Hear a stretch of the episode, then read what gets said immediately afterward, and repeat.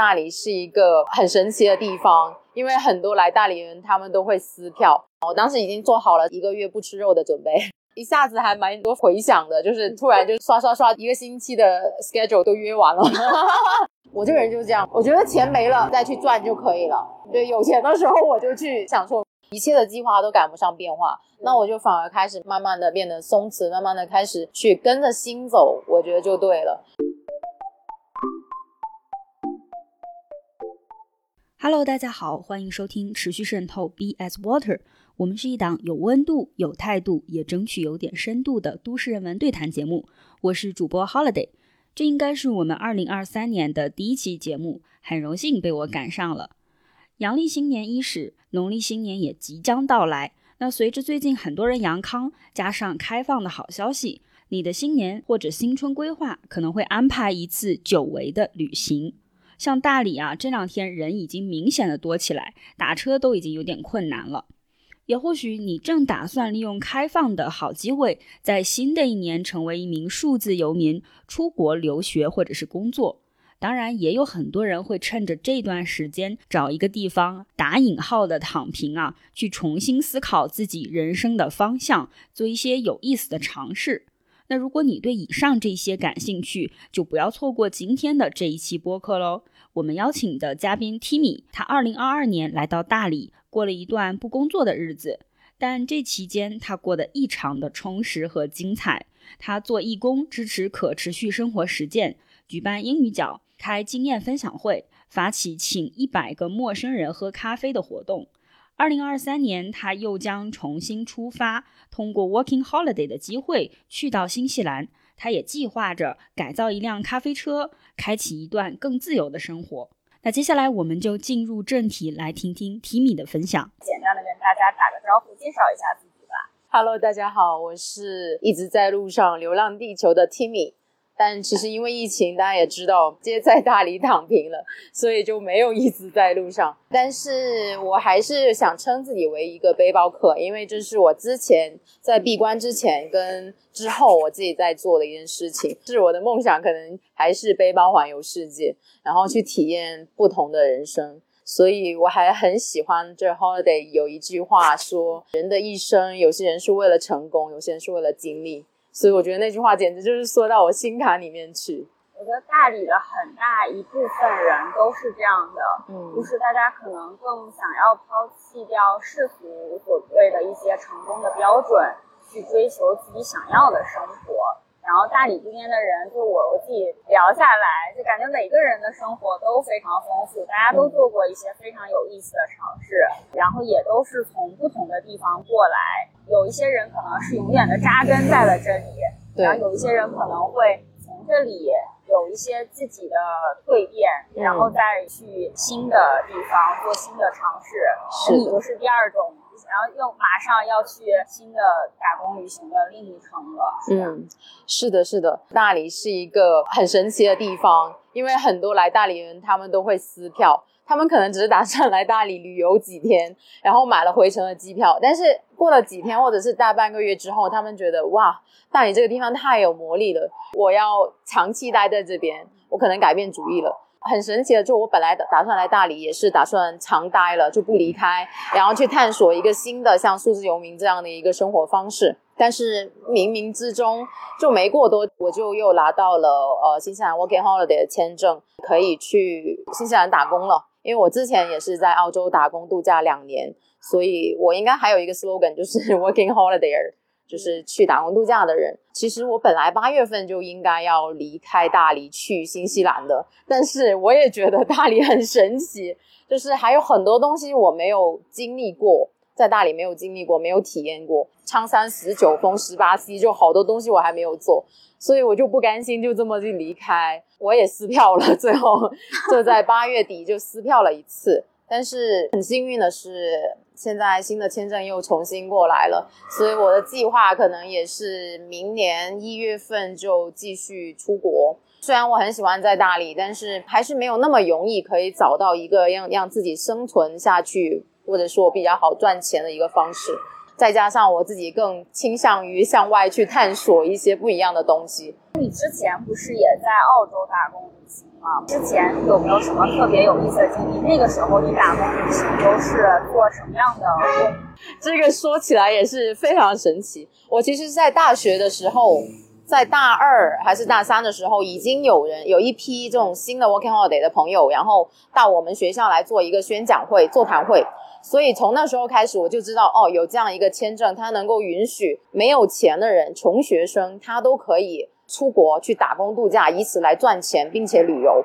当时就种下这个种子，然后当我毕业的时候，我就立刻决定我要去申请这个签证。当时听这个分享会的时候，其实只有对我国开放的只有新西兰这个国家，但是在我毕业的时候，一六年，一六年开始是澳洲的签呃国家 Working Holiday 也开放了。所以当时正好碰上时间，我就申请了澳洲的，就一个毕业生准备所有的材料，供下来也就花了五六千吧。我当时觉得哇，好神奇，就花这么少一笔钱，然后你就可以出国了。但一开始去到那边之后，确实很难生存下去，因为工作没有那么容易。大概前面三个月都一直在不停的为了生活、为了生存而疑虑吧，或焦虑。我还挺好奇的，就是你们这种打工度假的这种旅行。它并不是说你们在就是出国之前已经确认了你你出去要去哪个农场啊，要去做什么工作，是你要到了那边现找的吗？嗯，是的，是的。OK Holiday 签证它是这样，它本质上是一个工作签。像澳洲啊、新西兰这些地大人少的地方，它缺乏劳动力，所以有一些像什么农场啊、鸡肉厂啊，就是这种比较体力的工作，他们本地的年轻人不愿意去做。所以他就向全球世界各地去争这种二三十一周岁以下的年轻劳动力，去帮他们做这些事情，工资也不低。但是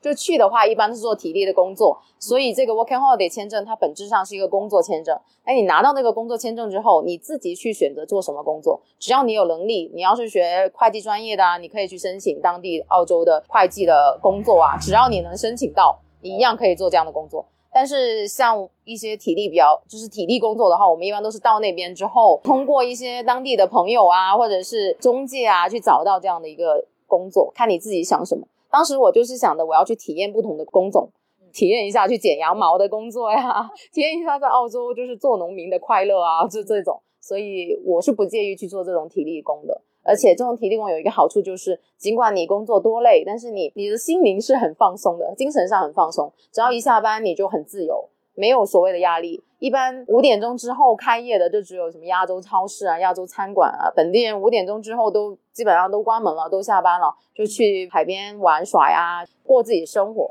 他们的生活比较悠闲，比较简单一点。我觉得可能。你为什么后面也也很喜欢在大理啊？或者对，为什么还要去那个新西兰重新打工度假？其实就是你很喜欢这种自然的生活方式。是的，就是说到大自然这个，我也是以前我是属于那种就没有出国之前，我都属于那种讨厌跑步、讨厌爬山、讨厌这种大自然的东西，也不是讨厌吧，就是没办法去欣赏。反而是我去到之后那边生活两年之后。我慢慢的开始跟大自然有更多的连接，更多的感受到 hiking 徒步，然后大海，然后鸟声，它给到了你的大自然的那种宁静、那种舒适，我后来才是才体验到的。所以我回国就会越发的不适应，其实我是有一个这样的一个过渡期的。我回来之后，我开始因为澳洲那边没有山嘛，我开始在国内想说看看我们祖国的大好河山。OK，我开始去徒步黄山、泰山、华山，回来看了这些山之后。我还是觉得感觉不一样。国内的这种是景区式的，它是把山围起来，让你交费去体验它，让你去征服它。但不像澳洲他们的 national park 国家公园，它是不收费的。你自己只要想去，你可以跟他有个很近距离的接触，你就可以去看看鸟啊。我们没事就看看海啊，直接就跳到河里面了。你要是想在国内看到一个瀑布，你想跳进去，那就根本不可能。所以我会更倾向于可以在国外那种自由自在的，这也是你说为什么？哎，为什么愿意待在大理的原因？其实国内去过那么多地方，大理不算是最美的，什么新疆啊、西藏啊，我也是有同样的感受。它不是比这更美吗？但是为什么去过世界各地的人都会喜欢回国呢？之后都还在待大理？就大理是一个很灵性的地方，它这么包容的一个大环境，真的很少见。是，嗯，那里特别多元，就是也有非常多人 研究身心灵，嗯，然后包括它自然的环境，其实我是我自己个人真的也是觉得它在我所有看过的景色里面算最美的，是的，对。但是像它的云是最有特色的，对对吧？最多变的，嗯。然后像苍山，它也不是最高的山，它是非常延绵的，它不是一个直直的很陡峭的那种山你爬完了，然后景区收门票，然后就下来了。嗯，它是可以你从生活的角度，从不同的路线去体验它。它可以适合徒步，可以适合就是去采菌子、植被和动物、昆虫。这种品种非常丰富的，你是可以用不同的视角去探索它的。这种丰富度，我觉得是挺少见的。嗯，对，像他们说的苍山十九峰十八溪，每一个峰你都可以选择去登顶。然后溯溪的快乐也是，哇，夏天的时候太适合了，而且它还有洱海，就很神奇，有山有水。这边的很多房子都是东西向，就是为了一面可以看山，一面可以看海。是的，就是山和海在同一个视角里面，你可以看得到，嗯，还是挺难得的。所以住在这边很幸福。所以为什么他们能吸引这么一大部分的从北上广深过来买房子的人，来这边养老的人？我觉得也是有原因的。像你说来大理的人，真的要分几种。要么就是来躺平的，要么就是中转站来思考自己人生的一些青年人，还有另外一批是那种从北上广深已经赚到钱了，财富自由了，来这边买房体验生活、养老的。就是大家需求不太一样，但是都能满足。对，这个也是我是来了之后。给我冲击力比较大的一部分，就是它可以让各种阶段，或者是你各种就是经济上不同条件的人都可以在这一个地方生活的很好，所以就觉得说，在大理可以满足不同人的不同需求。嗯嗯，就你有没有工作在这儿都可以。是的，像我已经在大理躺平大半年了，我的天呐，都快都快成一年了。前两天去一个 party，然后那个 DJ 应该算是什么大理最 top one 的 DJ，然后他是一个法国人。我聊起天来的时候，他说他来大理已经十年了，跟我说大理有三大浪潮。第一批呢，就他们刚来的时候，其实都是一些 hippies 嬉皮士，然后整个大理就是一个充满嬉皮士氛围的一个社区，然后他们一般都是没有钱，也不需要赚钱。就觉得要享受生活，活在当下就可以了，也不出去吃饭，自己做饭、买菜，自己做饭，然后大家互相 share，这样是第一批浪潮。然后第二批的话，就成了北上广深的人不断的涌入涌进来，或者是从国外回来的一些海归就开始涌进来了，他们也不需要赚钱。这是第二批，因为他们不需要赚钱。对，然后直到现在就变成了第三个浪潮，就变得越来越多元化了。有点像我们现在这一条一八零六小镇的这些人啊，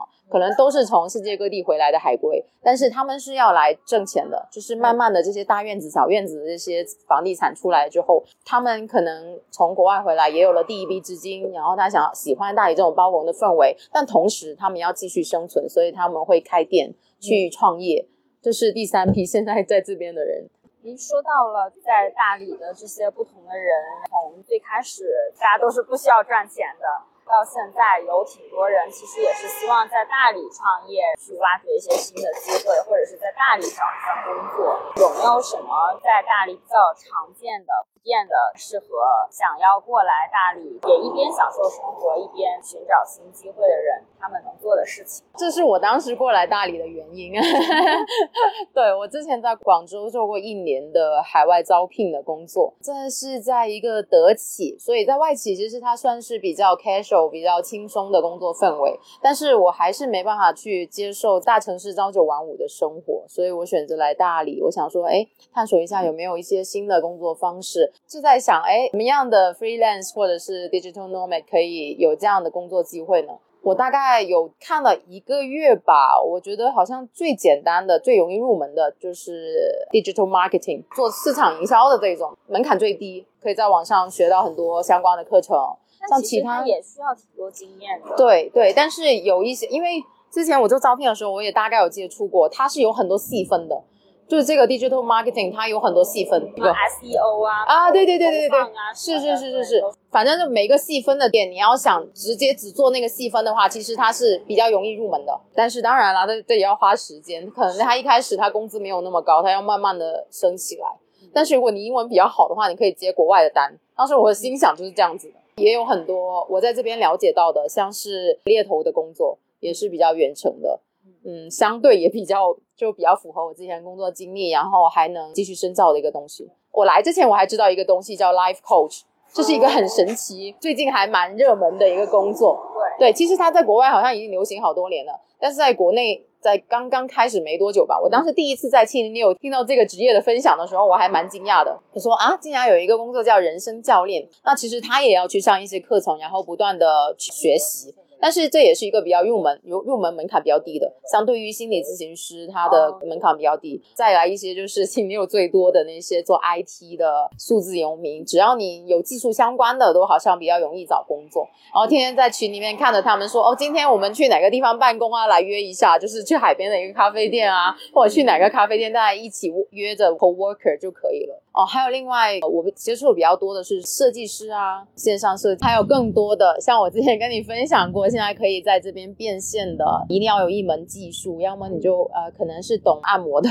我有朋友他懂呃太极的，然后开始在授课，还有很多关于身心灵的，开一个课程，像什么身心疗愈的课程啊，哎，还蛮多朋友去参加的，他也能赚钱。这种就是算是通过工作坊去赚钱吧，就只要他有一门技能，然后开课，然后大家承认你的资质的话，都可以去。我觉得大理是一个很神奇的地方，有很多东西像我们在北上广深不太敢做，就你好像一定要有达到什么 level，你才能发起一个活动，在北上广深门槛会比较高。但是在大理，你只要自己做一个海报，在自媒体 PO 出来，来报名的人就特别多。你好像也只是一个对这个东西本项技能只了解一点点的人，但是你却能让这么多人来参加你的活动，就是哇，这也太神奇了吧！可能性会更多一点。这也从另外一个侧面说明，就大理有趣的人很多，但其实它有一个弊端。像我一开始来大理，我也会各种活动我都在都去参加，我觉得哎这个好有意思，我去看一看；这个好有意思，我去看一下。但结果我去了，发现哎它没有我想象预期的那么好，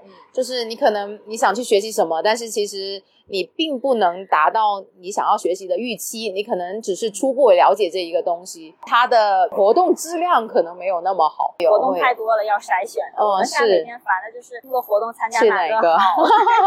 对，大理是我见过最多的活动最多的一个城市了。大理有什么好的活动，或者说好什么好玩，可以帮我推荐一下，然后我就发公众号给他，让他看那些活动合集就好了。嗯，是的，一天天都能给你排满。是的，所以他们老叫我什么。呃，推荐大理好玩的地方，其实我说，嗯，大理好玩的景点其实不多，就没有人像我第一次来一五年来的时候，大理的时候就是这种打卡式的旅游，看看大理古城啊，然后看看苍山洱海啊，那时候洱海还没有现在这么美，就环七星环洱海。当时我不觉得大理有魅力，后来我是就是参加了他们的市集啊，然后了解了这么多好玩的人啊，有趣的活动之后，才真正被大理这边的文化所吸引。所以我觉得它最好的、最吸引人的，可能并不是它的风光，而是它的一个文化氛围。大理是一个需要长期待在这边，就是你用心去生活一段时间的地方。像我自己，我也会更倾向于这种深度体验式的旅行，所以就很花时间。这也是为什么觉得，哎，我时间好像不太够，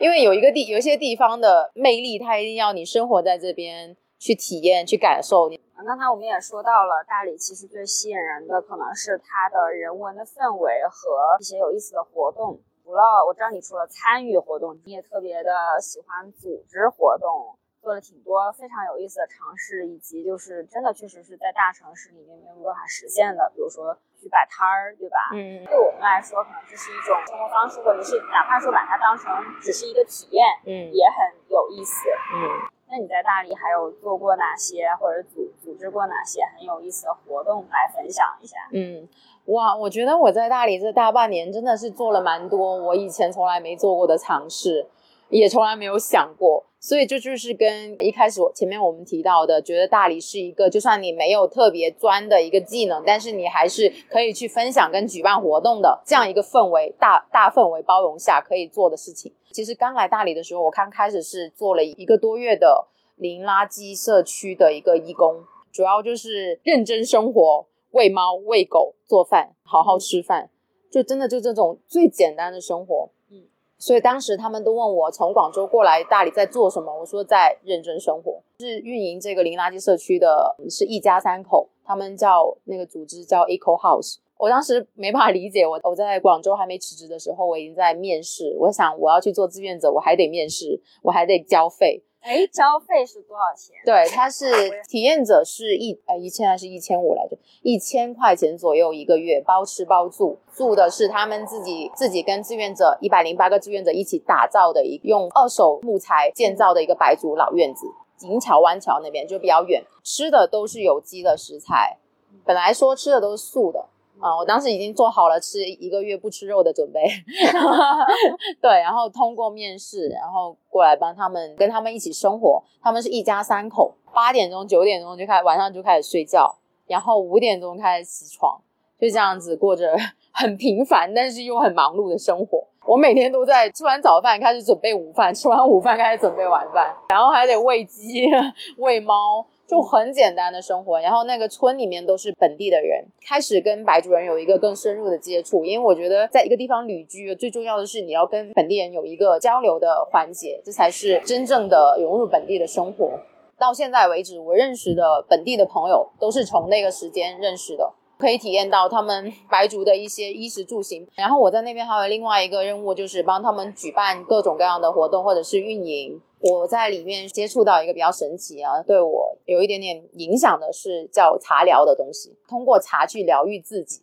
就五点钟起来，为什么？就是因为一天中阳气最盛的时候，你要在那个时候去安静下来，然后通过喝茶去感受茶在你身体里面的流动。他们的厨房叫做药膳房，就是通过饮食去改善自己身体的。House 女主人她自己刚生完孩子，然后身体以前也比较虚弱，但她通过茶疗啊、艾灸啊，不断的吃这种中医建议的饮食，然后去改善自己的生活，她自己身体状况也有比较好的改善。特别感动的是，他们的目标就是他孩子还小嘛，就是在前面三岁都是全副身心去陪伴孩子生活。所以他们没有做什么其他的东西，女主人就为孩子做饭，然后陪孩子去上私塾，就在村里面去陪他上学念道德经。呃，男主人他就是马来西亚人，然后做 IT 的线上工作，上午工作完之后，下午就可以陪孩子，他们分配的特别好。反正当下任务三三岁之内都是陪孩子好好过。所以我还蛮感动的，看着他们的那种生活方式。跟大理的这种自然教育，其实也还蛮多人在探索这个领域。嗯，现在也越来越多是以家庭为单位过来，然后也是为了小朋友能够体验到更自然的这种教育，不是体制内的那种教育是的，是的。我也蛮惊讶，后来我才发现大理的创新教育特别多，很多北上广深的妈妈都过来这边陪读。就送孩子过来上创新教育，但是爸爸可能还在大城市去奋斗。大连也很多这种关注可持续做有机农业的，像我在那边生活的期间，我们一般都是在旁边邻居的老奶奶自己种的田里面去摘菜，就都是原生态的，没有任何的农药。要么我们就去有有机农场，然后自己去采摘，吃的都很健康。然后我也了解到一个新的饮食方式，叫做全食。就比如说你吃那个胡萝卜或者是马蹄。你连皮都不削，它根都不削。他们说这是大自然给你的完整的礼物，你为什么要去掉其他的？他们整个都吃掉。我一开始就很难接受，就连橘子皮，他都要，就是要是打奶昔、果昔的，他都会把它一起吃掉。但橘子皮我知道，因为橘子皮本来它就有其实蛮多其他的用法嘛，包括就广东会晒那个陈皮，嗯，其实也是就是没有浪费它。对，真的是零浪费。然后那个味道并不是所有人都能接受。但是这是呃其中一个朋友的他们的饮食方式，我也很尊重，我也有去尝试过。然后他已经坚持有机饮食蛮长一段时间了，所以只要他在外面买到一些打农药的蔬菜，他可能一吃身体就会有反应，就受不了。我们还得去山脚下自己挑水。他们坚持的一些极简的可持续的生活，在我没有去之前，我没办法理解。我想，哎，你怎么可以不产生任何的垃圾？我觉得这是不太可能的。后来我去了之后，我开始。认识到其实是自己观念上的一些改变，比如说我会有出门五宝，我一定会出门带自己的饭盒、手绢啊、水杯、筷子、勺子这些东西啊。然后大理特别好的就是感激，你要背自己的背篓，就可以减少特别多的就一次性的垃圾袋。那我们出门带好这五宝之外，有时候在一些没有办法抗拒的情况下，你肯定还会有一些一次性的垃圾、一次性的水瓶什么的。但是为什么你要给它标签为一次性呢？其实这个一次性的东西，你是不是可以再循环使用，直到用到他们没办法再用的时候？我觉得每个人都可以做到。现在其实小红书上也有蛮多在城市里面的博主，其实他做的一些很基础的事情，但是他持续的坚持在做。比如说，哪怕说你出门的时候自己带个充电宝，自己带一个水杯，嗯，然后哪怕说你在外面买咖啡的时候可以用自己的杯子，嗯，啊，减少一次性的吸管的使用。其实一些非常小的改变都是可以，都是环保的行为。其实，在北上广深已经有比较多在环保的咖啡杯，你就可以减多少钱了。我觉得在大理现在还没有很普遍，但可以慢慢的发展起来。而且我也特别喜欢大理有很多捡垃圾的活动。呃，之前还参加一次特别好玩，因为我一直很想去聊聊山，然后他正好那个经常带队的领队，他也发起了一个自愿提供车，然后还包邮费、免领队费，就是带着你去走一个大环线，把垃圾捡了。然后平时就在苍山脚下也还蛮多这种捡垃圾的组织，这个想法挺好的，慢慢的大家就越来越有这种意识。是的，是的，就在大理，好像啊，你会看到很多都市里面没有办法有这么大的号召力的一些活动，可能在都市里面，大家都会觉得这个好像很小众，嗯，然后远。对那一波，就是可能在都市里面坚持吃素食的人都已经是很小众了，但是在大理，你就会觉得没有什么是小众，都是主流。是的，大理吃素确实是一个主流。我觉得在大理，因为它小啊，它社区圈子很小，所以你能够有那么大的号召力，能够有那么大的宣传力度。反而在城市，我感觉，哎，我就算去个体育西，我坐地铁我都要一个多小时，就比较费时间，不像我们在大理随便骑个小毛驴都可以达到的地方。刚才我们也说到了咖啡这个话题，不然我们就顺着聊聊，就是你现在在做的一个很有意思的小项目，嗯，叫做请一百个陌生人喝咖啡，然后我也是其中一个陌生人，然后现在不是了，对，我们现在是朋友了。是的啊，说到这个也很神奇，因为我其实，在 Eco House 的跟跟那个男主人马来西亚那个朋友，他也是喜欢喝咖啡的，嗯。然后我们两个就经常也在家里面试一下草生豆啊，就烘焙豆子。所以在我离开苍山之后，我搬去洱海，然后我在洱海开始，这也是讲到前面就是关于在大理摆摊的事情。那我摆摊其实也是卖咖啡。大理有一句话就是说，如果你在大理没有摆过摊，那你就是没有在大理生活过。就是大理的摆摊文化是那么的流行，所以我在大理摆摊估计有六七次了吧。在今年刚开始的时候，因为疫情嘛，所以之前封闭了一段时间，然后它突然又开始市集了，就变得人山人海。那时候特别好玩，游客不多。但是摊主自己玩的很嗨，嗯就是摊主都是很有意思的一群人，可能是做手工的啊，可能是从法国回来，诶，读金融回来，然后跑来大理自己酿啤酒的，然后像我从澳洲回来，然后在那边做咖啡的。大理摆摊好玩的地方在哪里？因为它每一次市集的点都不一样，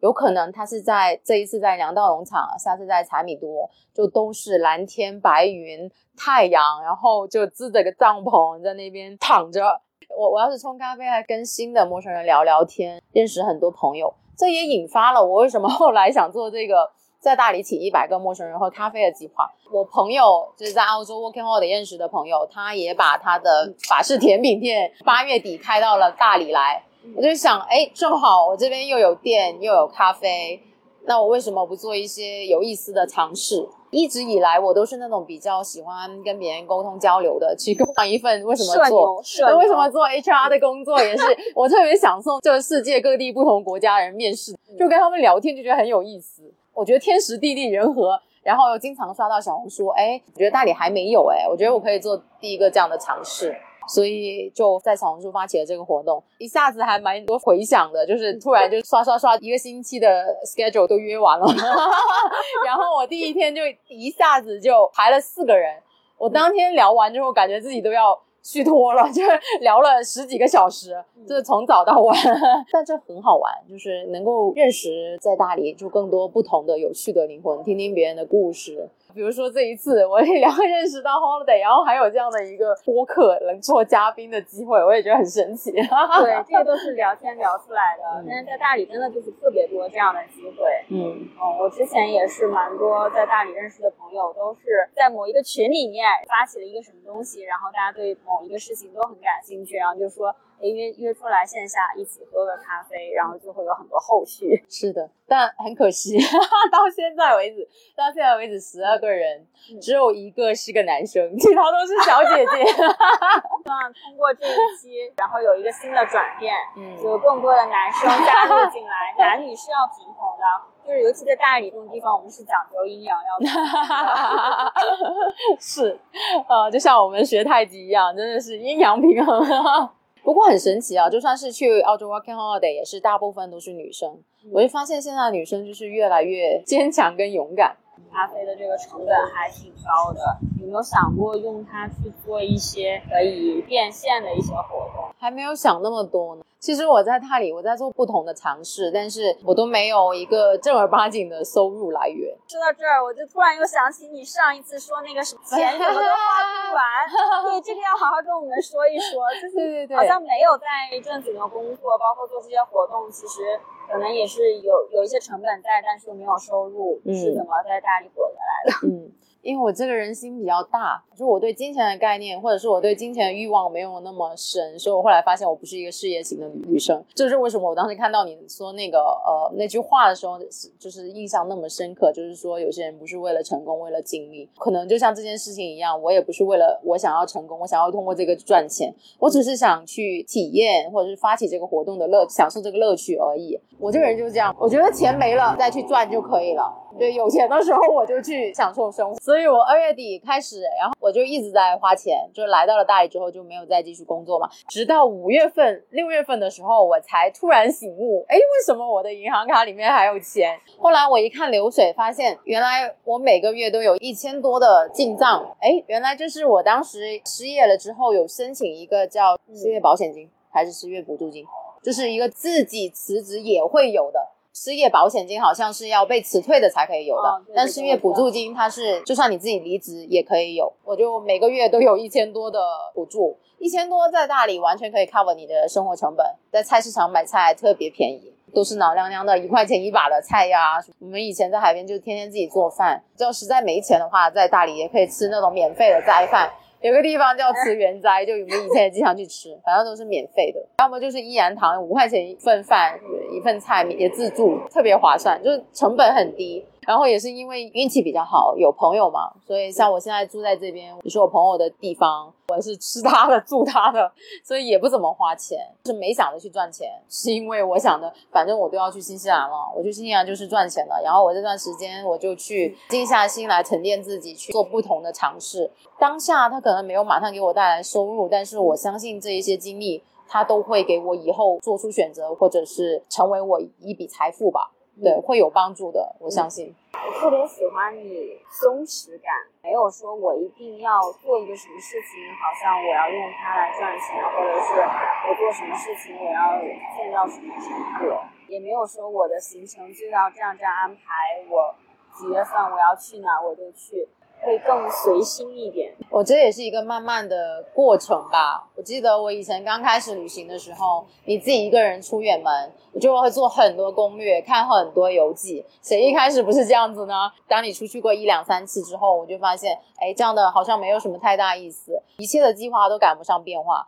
那我就反而开始慢慢的变得松弛，慢慢的开始去跟着心走，我觉得就对了。你要打开自己。就是路上遇到的任何事情，它有可能就都是串联起来的。嗯，你当你开始接受一个新的人物的时候，可能诶，当地的这个人他会带你去参加当地的婚礼，然后通过这个，诶，他说你要不要在我家这边住一住几天，然后再去别的地方啊？我说好啊，好啊，好呀，就是这种就会有更多不一样的新的体验，我觉得会更好。其实我也有过计划，就像说我本来计划八月底要走的，我为什么会想到我朋友八月底会在这边开了个店呢？当下我有犹豫过，我想说，我撕票了之后，我要是不出去的话，他万一不给我发新的签证怎么办？那我就要一直待在大理，那这样的后果我是不是能够承受？我当时有纠结过一天，但是我最后还是决定要跟从自己内心，因为当下那个瞬间我是想继续待在大理的，那我就不走了。但是到这两天开始，我拿到新的签证，我就会觉得，其实跟着心走是最好的安排，就一切都有安排。他让你走的时候，给你有机会走的时候，你自然会走。太喜欢你后面这句话了，一切都是根据心来走，就是最好的安排。哪怕说，其实就是可能有一段时间会在大理。我相信你也会在大理做其他的事情，然后再有新的机会，你可能还会去别的地方。是的，而且我还在想，哎，我现在拿到签证了，我接下来这个在那里没有办法完全完成。那，想怎么办呢？但是我又觉得它会有很多不同的解决方案。比如说，哎，我要是在请下一个人喝咖啡的时候，那下一个人能不能成为继续请别人去喝咖啡的人呢？对，我觉得这种爱心的传递的方式，或者爱的流动。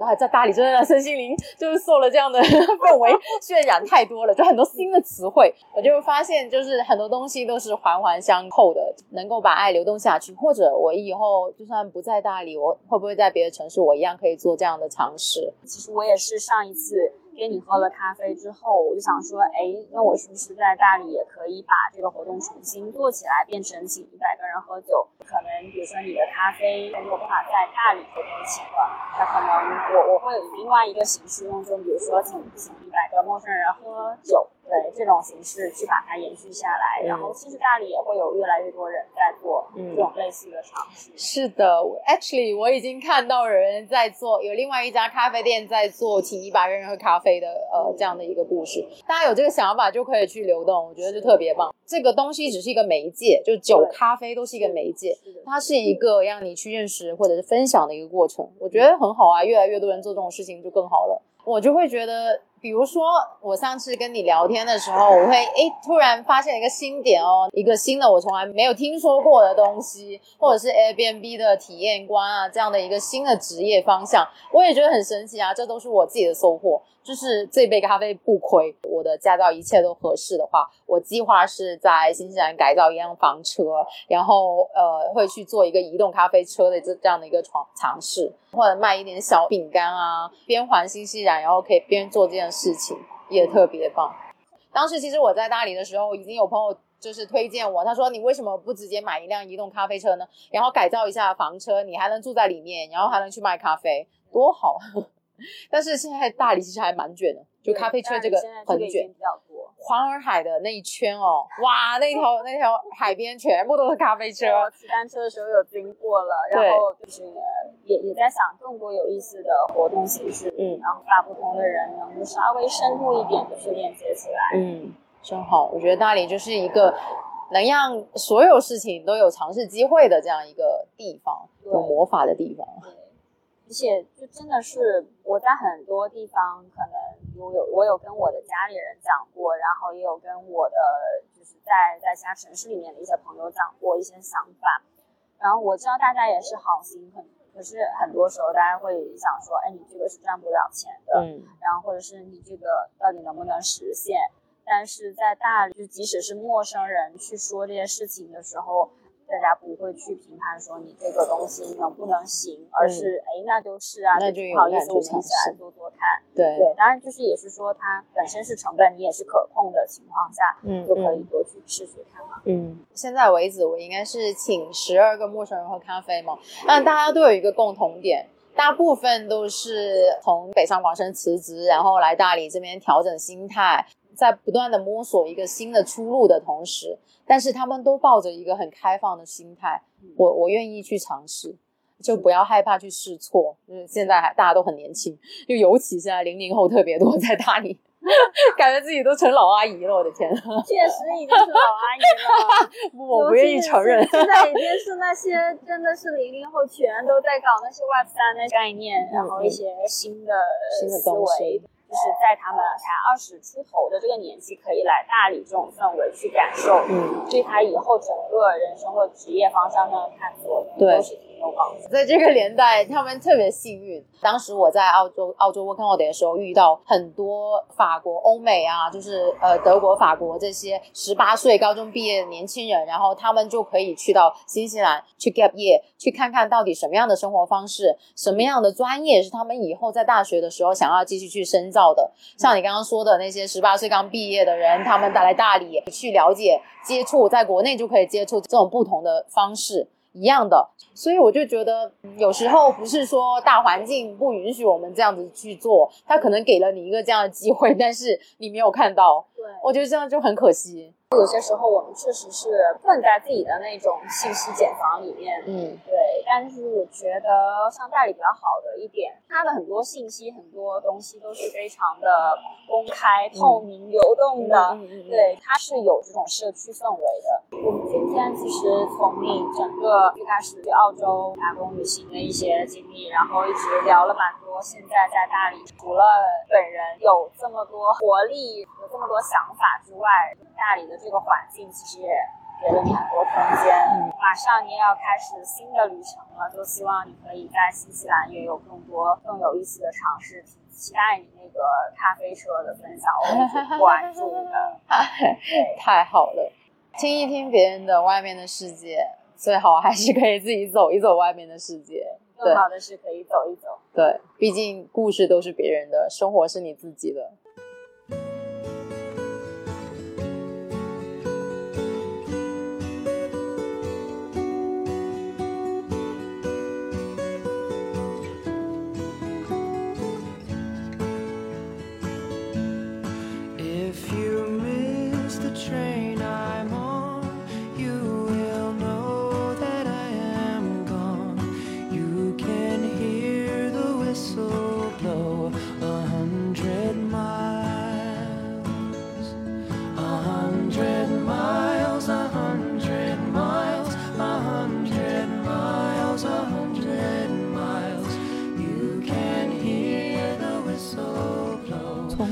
这一期节目到节目播出，短短一段时间内，无论是社会上的大环境，还是我们个人的境况，都发生了很大的变化。现在 Timmy 已经成功的抵达了新西兰，希望他在那边一切安好。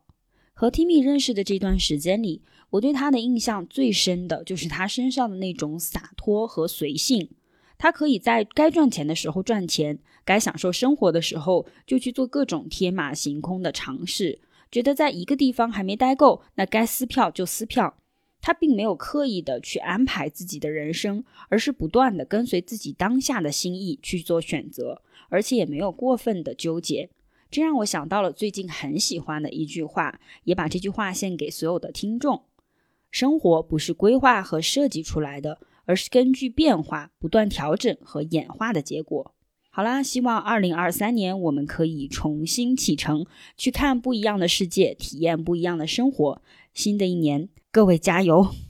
持续渗透也会一直陪伴大家。我们下一期再见。